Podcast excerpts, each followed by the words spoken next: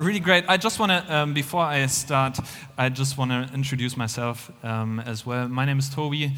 I'm married. I have just said, ah, there she is. Yes. to my wonderful wife, Sarah. And we have a small little baby boy. Uh, his name is Jakob. And he is five months old. Um, and he makes us a lot of joy. He's a great little kid. And um, we do enjoy parenting him. And it's an absolute miracle how basically out of nothing um, there is life in Sarah's body. Uh, so I don't mean nothing, nothing, you know how it works. Um, but, um, but it's an absolute miracle um, how, even since he's been born, um, out of this um, little baby, he's become like uh, bigger and bigger and an actual real child. Um, and it's, yeah, it's great to watch and also crazy how fast he grows. But if that's already crazy, um, what we have experienced with our kid, um, how much more crazy, please, is the story that we're going to look at um, today? It's probably the most well known childbirth story um, in the world. Um, every year we keep looking at the story because it's very, very central to Christmas. It's a very important story. So it's about a special birth, but it's also about the topic of fear. And we have just heard the sentence, Fear not. And that's such a great, such a good, consoling sentence to us because there's, in these times, a lot of things that we can actually be afraid of, right? For example, that Hertha would be relegated. Oh, yeah. Sorry, Hertha. Um, or that Charles would be the new king of England. Oh, I did say that. I'm sorry to all the English people who do like him. Um, if there are any, I don't know. Anyway, um, not getting into that. So, um, there is probably even more serious matters to you also personally that you might be thinking of, starting with maybe COVID or climate or other crises, wars in the world uh, that you might be um, losing your job, maybe, or um, fear for our children, fear for our parents. There's a lot of things that we can be afraid of. And um, this is why the sentence, fear not, is just so worth looking at. And that's what we're doing in the series, Fear Chasers. And in the Christmas story, we've got four occasions for people or for stories uh, that hear this sentence, fear not. And um, we have last week heard about a man uh, named Zechariah, and you might have remembered that story. He had the fear of disappointment. He didn't uh, get children with his wife. He couldn't get any. Uh, he was very old, and uh, they, his wife was barren, so they couldn't get children. And the angel comes to him and says, Zechariah, you're going to have a son. And he couldn't quite believe it. He wasn't quite sure what to make out of it. And what happened then, um, if you have missed it, just listen back. We're not going to repeat that today because we are looking at a different um, main character in the uh, Christmas story, and that is Mary, the mother of Jesus. And we find her story in the Gospel of Luke, verses 26 to 38. It says there, maybe I think it should come up on the screen. In the sixth month of Elizabeth's pregnancy, God sent the angel Gabriel to Nazareth, a village in Galilee, to a virgin named Mary. She was engaged to be married to a man named Joseph, a descendant of King David. Gabriel appeared to her and said, Greetings, favored woman. That's a great greeting, isn't it? Greetings, favored woman. The Lord is with you. Confused and disturbed, Mary tried to think what the angel could mean. Don't be afraid, Mary, the angel told her, for you have found favor with God. You will conceive and give birth to a son, and you will name him Jesus. He will be very great and will be called the Son of the Most High. The Lord God will give him the throne of his ancestor David, and he will reign over Israel forever. His kingdom will never end. Mary asked the angel, But how can this happen? I'm a virgin.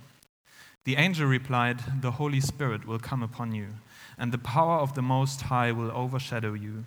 So the baby to be born will be holy, and he will be called the Son of God. What's more, your relative Elizabeth has become pregnant in her old age. People used to say she was barren, but she has conceived a son and is now in her sixth month for the word of God will never fail. Mary responded, I'm the Lord's servant. May everything you have said about me come true. And then the angel left her. What happened to Mary on that day was so central um, that it would change the course of her life forever. And that's why we want to look at this encounter and especially um, to this character a little bit more closely. And some of you might become a little bit nervous now because I said we want to look at Mary and take her as an example. Because depending on your upbringing, you might have a few mixed feelings about Mary. So, some of you who might have been raised up in the Catholic Church, you might have um, started to um, pray to Mary, um, to worship her, to um, see her as a mediator between God and humanity. And other Christians um, who have rightly said, no, no, no, it's Jesus alone who should be worshipped, and Jesus alone is the mediator between God and man.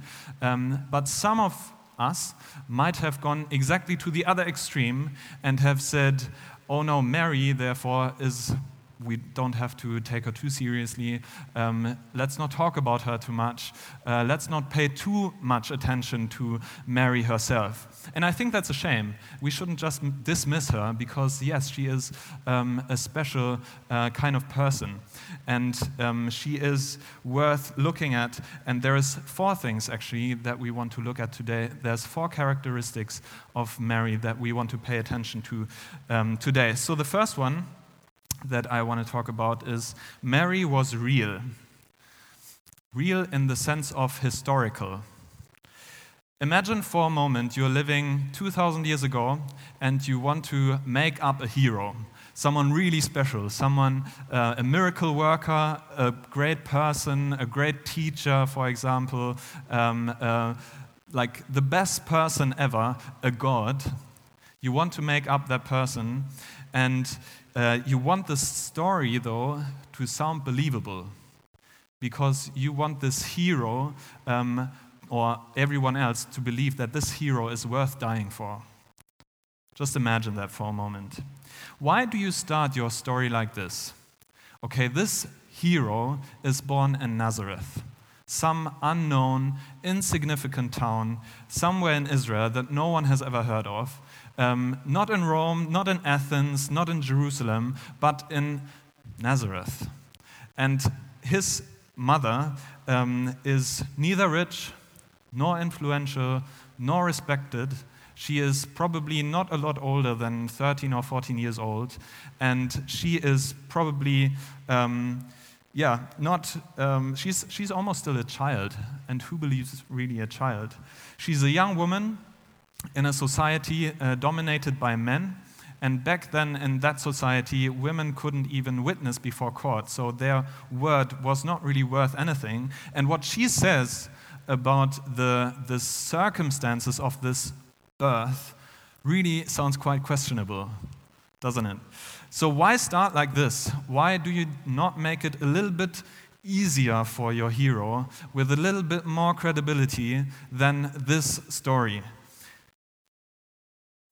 And maybe you say now, okay, yeah, Mary, she might have lived. I don't know. I don't really mind that too much if she lived or not. But a virgin? Really? Everybody knows where babies are coming from.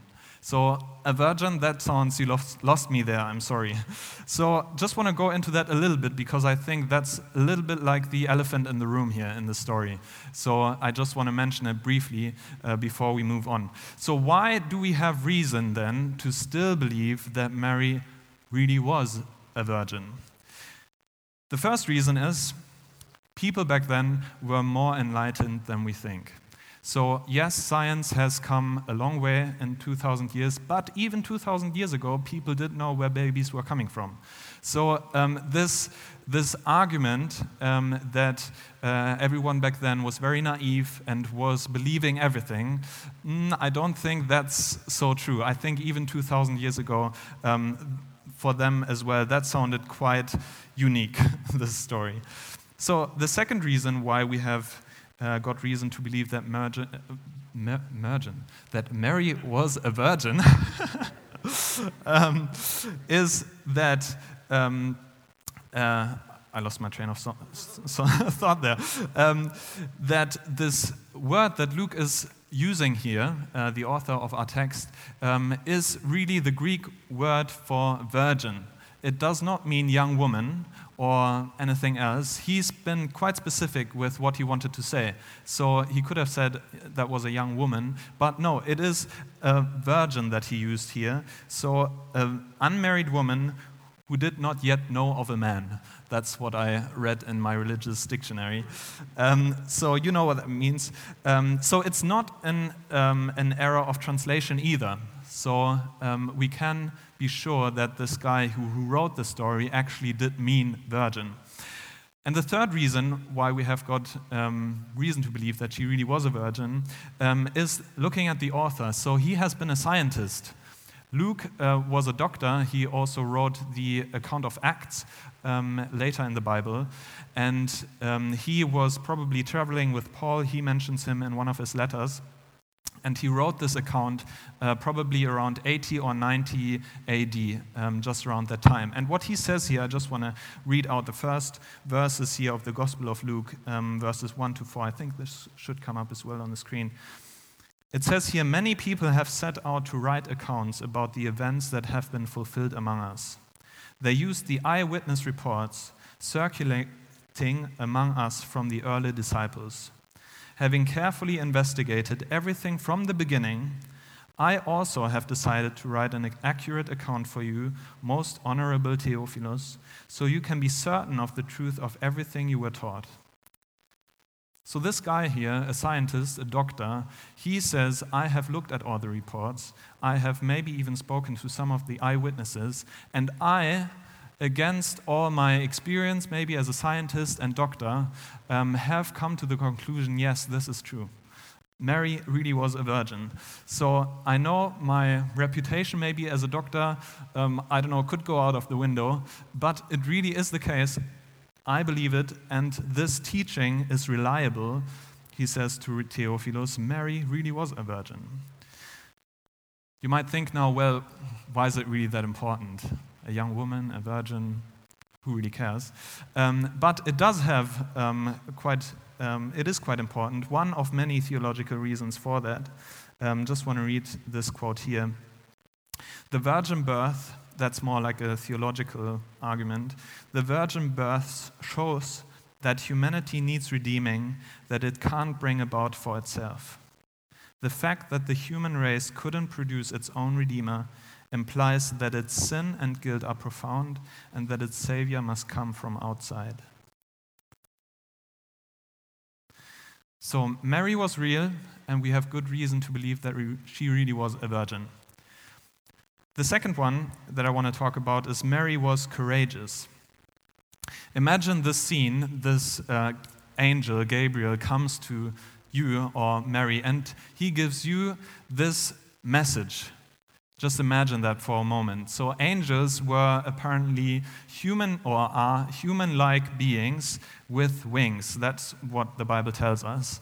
And so, we don't have a more specific account on how this angel, Gabriel, looks like, but he, we do know what he's capable of. So the last guy, Zechariah, who had this encounter with, uh, with that angel, he was mute for nine months after that.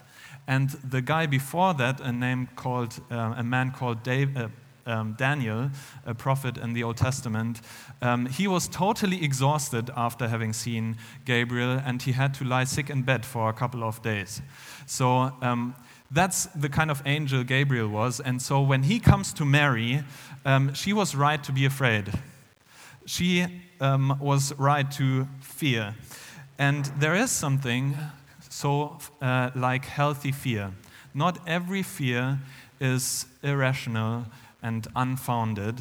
There is something like healthy fear. If you imagine, for example, um, a tiger would come up to you um, and you would think, oh, that's a nice little cat. Uh, let's stroke it a little bit. That, that's not courage, that's stupid, right? So um, that's probably not the right thing to do. So fear is actually quite healthy for us so that we can look at a situation and react in a way which is appropriate. And in this case, that would probably be to run away and not to stroke the tiger. Okay? So um, this is healthy fear. And the angel Gabriel, he knows that. So he says to Mary, Don't be afraid. Do not be afraid of me. I'm not here to uh, punish you. I'm not here to do anything bad to you. Uh, I come in peace. Okay? So this is, this is what um, he says. That's the first reason why he says the sentence Don't be afraid, you have found favor with God. It's also, though, a reminder for Mary for everything that is to come now after the angel will leave her. The emotional chaos, the conversation with Joseph, um, the poor fiancé. I don't know what, like, how that conversation would have went. So Mary goes up to her fiancé and says, um, "I'm pregnant," and it's the Holy Spirit, by the way. Um, so, you know, I, I think Mary must have imagined this situation and must have been terrified. And also, um, her family, her village, uh, they must have been outraged. That, and she would have thought, oh, I don't know how, how to deal with that. The people of you who have been raised in a village, you know how this is, um, how reputations and things like that can go very wrong. And it's a scandal already if the front garden isn't right. So, but this a child from the Holy Spirit?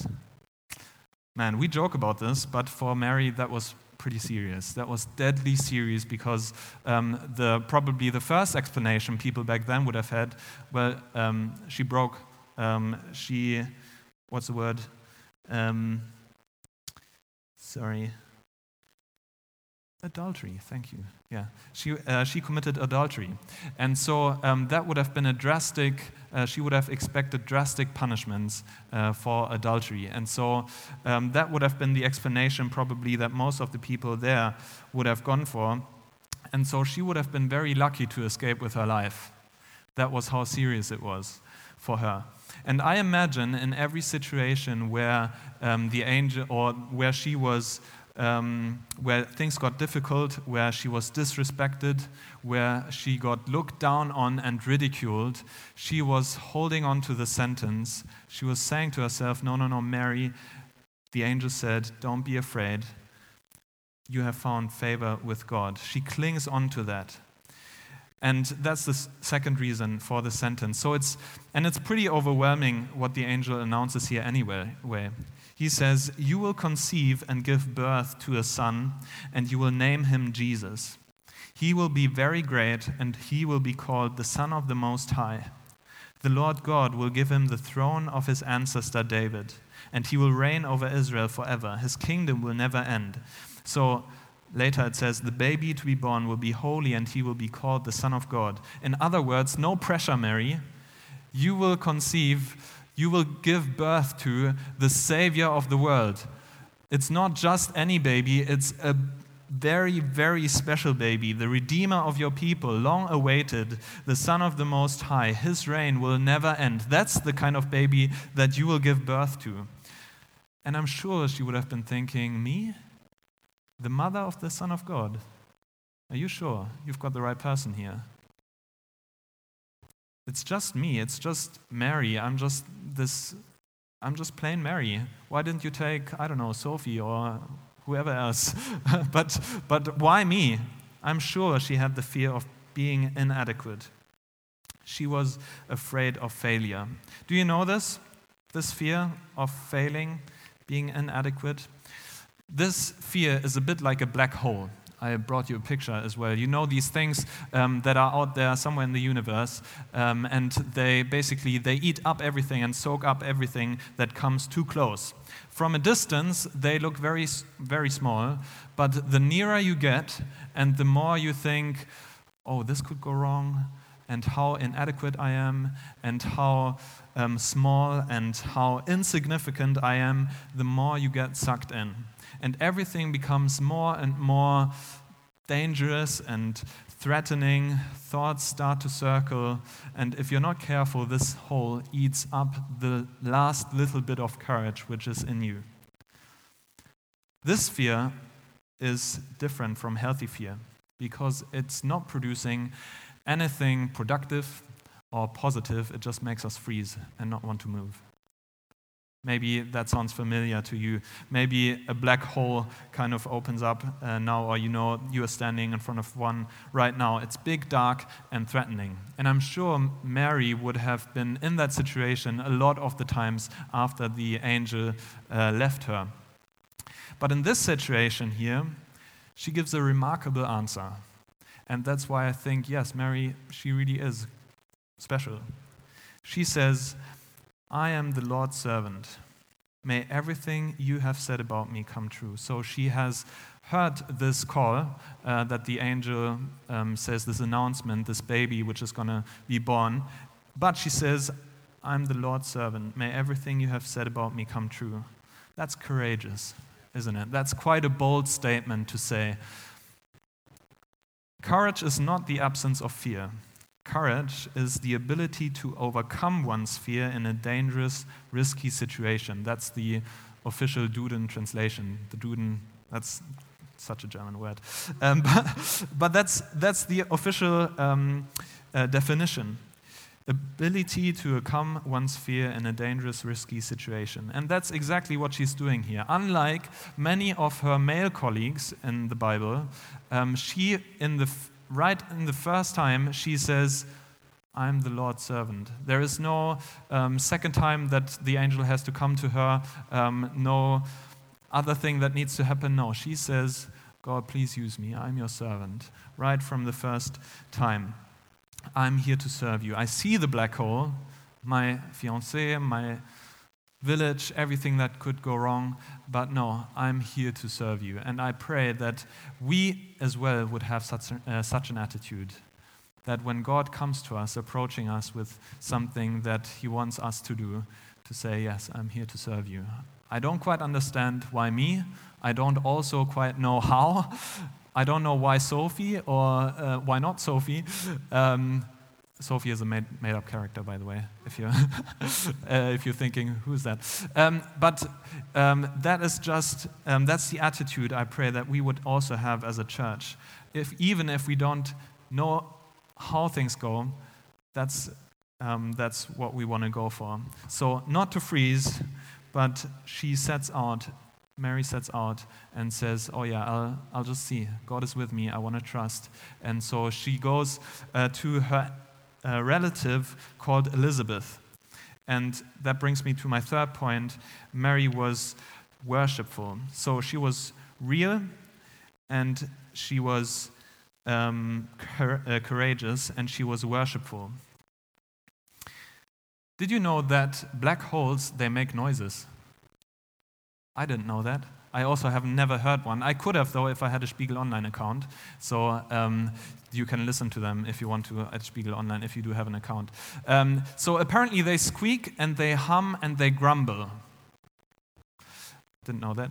Um, but that's also one thing um, about fear as well. So it's not just the case that we can see fear, so, all the pictures in our heads of things that could go wrong and um, all the thoughts uh, that circle, but sometimes you can even hear it in your thoughts. Ever notice that? This will definitely go wrong. Why do you even try that? Why do you want to go for that again? Who are you to do this? You know these thoughts? But the good news is that the truest voice is not always the loudest voice, or the other way around, the loudest uh, voice is not always the truest voice. I know people uh, in my life who have not a very strong or loud voice, but if they say something, it's pure and it's powerful and it's strong. And that's the same with the voice of God as well it's quite hard sometimes to hear him under all the noises of um, everyday life, especially under the squeaking and humming and grumbling of fear. But his voice is the truest voice and very powerful. So, um, what can help us to focus, to hear this voice of truth, the voice of God, in a time where we face fear and black holes? The first one is uh, to actually read the truth. So, reading um, something in the Bible, for example, is uh, the book of Psalms. It's a book of uh, prayers and worship songs in the Bible. And in a time like this, um, we can read the truth and we can kind of trust that God would speak to us through it. Or we can also seek the company of other believers. That's what Mary is doing here with Elizabeth, um, her relative. She goes to someone else and uh, seeks her company. If you think that was a hint to small groups, you're right. That was on purpose.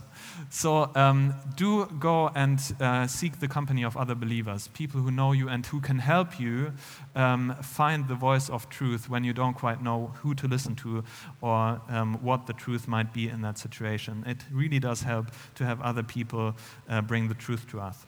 us. The third one is worship, and that's what I want to talk about a little bit more. So, reading the truth, the company of other believers, and worship. When Elizabeth sees Mary and greets her, this is what happens Mary bursts into worship. That's uh, verse 46. Mary responded, Oh, how my soul praises the Lord, how my spirit rejoices in God my Savior. For he took notice of his lowly servant girl, and from now on all generations will call me blessed. For the mighty one is holy, and he has done great things for me. He shows mercy from generation to generation to all who fear him. His mighty arm has done tremendous things. He has scattered the proud and haughty ones. He has brought down princes from their thrones and exalted the humble. He has filled the hungry with good things and sent the rich away with empty hands. He has helped his servant Israel and remembered to be merciful. For he made this promise to our ancestors, to Abraham and his children forever. Worship is such a powerful tool in our fight against fear. I know in times where we are worried and where we are fearful, that can feel quite unnatural. It can feel against our tendency uh, to worship God. But it is powerful because we remember in our worship who God is, His power, His might, all the good deeds that He's done in the past and what He's able to do in the future. So, His greatness the good news that our sin has been forgiven and that fear and sickness and death have not the last word because Jesus rose from the dead. That's what we remember in our songs and that's what we celebrate. But it's not just about remembering, it's not just something that we do in our heads cognitively, but it is something that involves our emotion. Singing does something to our emotions. So it, it does something, it connects our head and our hearts in a way that nothing really else does. I'm not saying worship is equally to singing. I know there's other ways to worship as well, but singing is such a powerful tool. That's what Mary is doing here as well. She says, For the mighty one is holy, and he has done great things for me. His mighty arm has done tremendous things. He has scattered the proud and haughty ones. I can hardly imagine that Mary would have just stood there just kind of thinking, oh, yeah, I know God is holy, and um, I know, uh, yeah, she, she probably wasn't sober and reserved and just stood there kind of thinking who God was. No, she was emotional. And our, in, in, in our worship, it's fine to be emotional. It's biblical. It is accurate to be emotional. And I know the reason why um, Mary was singing was joy. That was a joyful song, of praise. But also fear and worries and anxiety, that has just as much a place in our worship as joy. And so when we come with our fears and anxiety and worship God with that, that's totally fine. When we have, we read the Psalms, um, the book of Psalms, I was just talking about prayers and worship songs, they do often start with, oh man, I'm afraid. That could happen, and I might die, and things like that. But they end with a view on God and His greatness, how powerful He is. And that's such a good and healthy thing to do for us in a time of fear to remember and sing to the God who is great. And when we do that, our fears find their rightful place. So, worshiping God and looking at His greatness leads to everything else finding its place underneath that. So, black holes are quite powerful. Um, but um, let's look at the greatness of God as well. He describes, God Himself describes His greatness to a man named Job in the Bible as follows. Just want to read these verses here, uh, Job 38. It's, uh, God says to this man, Job, here, Does the rain have a father? Who gives birth to the dew?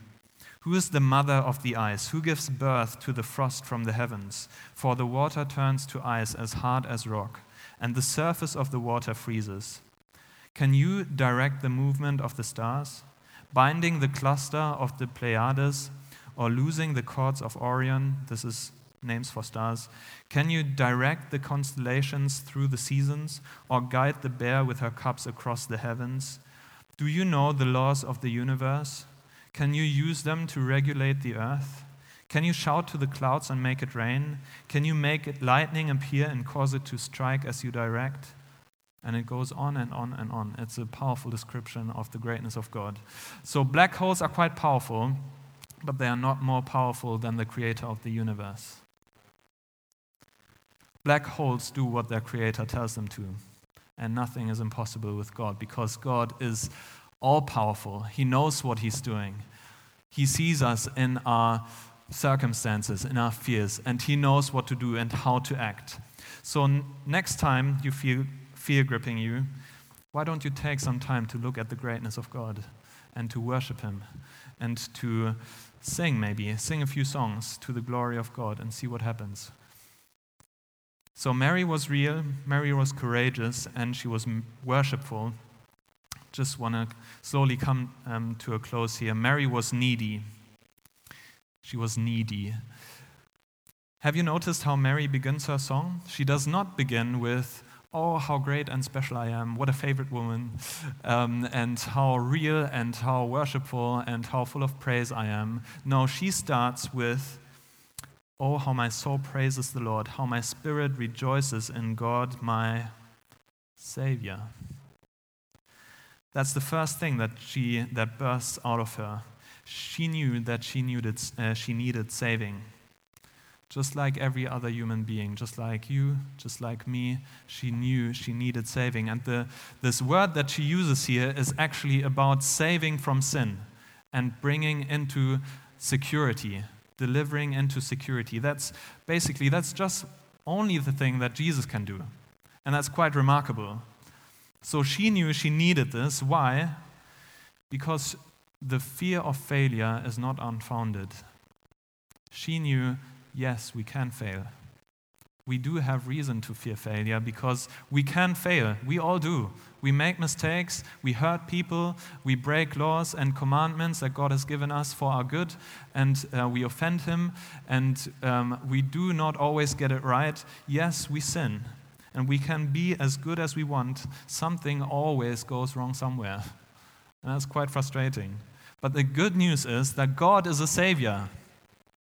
God saves. That's so good.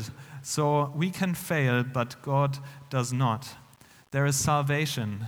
And so we don't have to rot in our guilt and in our sin and in our shame and take all the consequences of sin on our shoulders because the Bible says the, the wages of sin is death. That's what we inherit basically when we sin. No. Jesus saves from sin and he delivers into safety. That's what Mary is celebrating here. That's what she's rejoicing in. God is merciful. So there is forgiveness for your past failures, for your past. You can come to Him, ask for forgiveness, and He will give you a new start and empower you to live for His glory. And that's, that's the good news. We can confess our guilt, ask for forgiveness in the name of Jesus, and can be sure that God forgives us. There's certainty in forgiveness for us, and God changes us from the inside so that we can live for His glory. Colossians 2, verse 13 to 15, just want to read this. You were dead because of your sins, and because your sinful nature was not yet cut away. Then God made you alive with Christ, for he forgave all our sins. He canceled the record of the charges against us and took it away by nailing it to the cross. In this way, he disarmed the spiritual rulers and authorities. He shamed them publicly by his victory over them on the cross. So Jesus triumphed on the cross over fear, over death, over sin. He is the true ruler. And that is what the angel announces to Mary about her son. Just want to come to a close with this he, here. He will be very great and will be called the Son of the Most High. The Lord God will give him the throne of his ancestor David, and he will reign over Israel forever. His kingdom will never end. Just before we worship, just want to um, offer a prayer to you. If you want to say, um, Yes, I know I have sinned, I have um, done something wrong, um, and I want to accept forgiveness in the name of Jesus today, um, then why don't you pray this with me? Why don't you stand up um, for a moment, and if you want to just pray with me. God, I know that I have done wrong. I know I have sinned against you and other people, and I am sorry. Would you please forgive me for what I've done? Today I accept your offer of forgiveness through your Son Jesus, and I pray that you help me follow him now and for the rest of my life. I want to belong to you. Amen. Let's worship together.